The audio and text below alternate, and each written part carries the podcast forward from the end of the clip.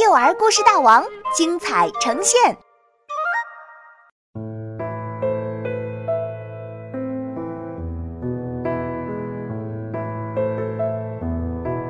马小龙打破了魔咒。作者：王云，杭州神采飞扬娱乐有限公司版权许可。上期故事说到，赛马小黑妞轻松越过仙人掌栅栏，成功登塔，找到红珊瑚，不想却中了红珊瑚的魔咒。女王万岁！女王万岁！欢呼声此起彼伏。小黑妞从塔顶往下望，塔下面是一队队的仙人掌士兵。当女王的感觉简直太棒了。此刻，马小龙、小狸猫皮皮和小毛驴阿呆却担心的不得了。不行！我得去找他。马小龙再也按耐不住了。可是，这些长着刺的仙人掌会把你扎伤的。皮皮担心地说：“小黑妞是我的朋友，我必须去救她。”马小龙爬过一颗又一颗仙人掌，那些尖刺划过他的脸，他的手臂。他的腿非常非常疼，可是为了救小黑妞，马小龙也顾不得了。报告女王，有人闯入了我们的白塔，快将他拿下！才这么一会儿，小黑妞显然已经适应了女王的角色，威严地发布命令：“小黑妞，是我。”说时迟，那时快，马小龙早一溜烟跑到了塔顶，拉住小黑妞说：“快，快跟我走！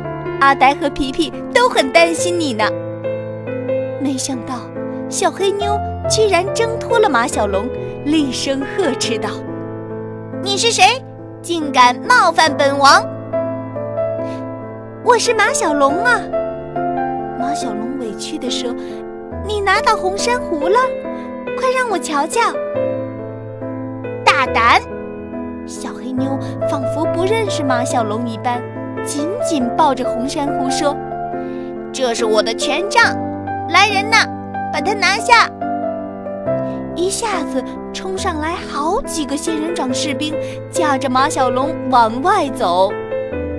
小黑妞，我是你的朋友马小龙啊！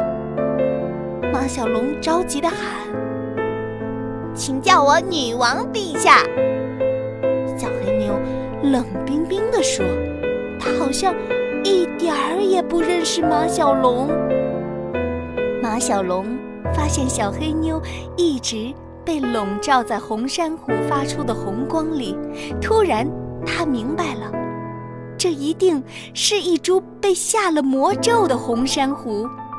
拥有它的人，会被激发出体内恶的能量，打败那个善良的自己，就像现在的小黑妞一样，他不再是那个可爱、善良、爱帮助人的小黑妞了。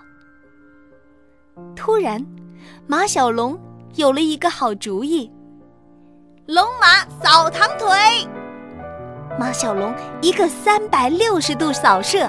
将仙人掌士兵打翻在地，然后一个箭步冲上去，抢下小黑妞手中的红珊瑚，狠狠地摔到了地上。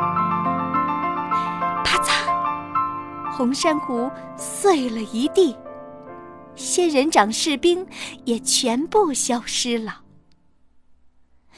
马小龙，小黑妞兴奋地跑过来，啊！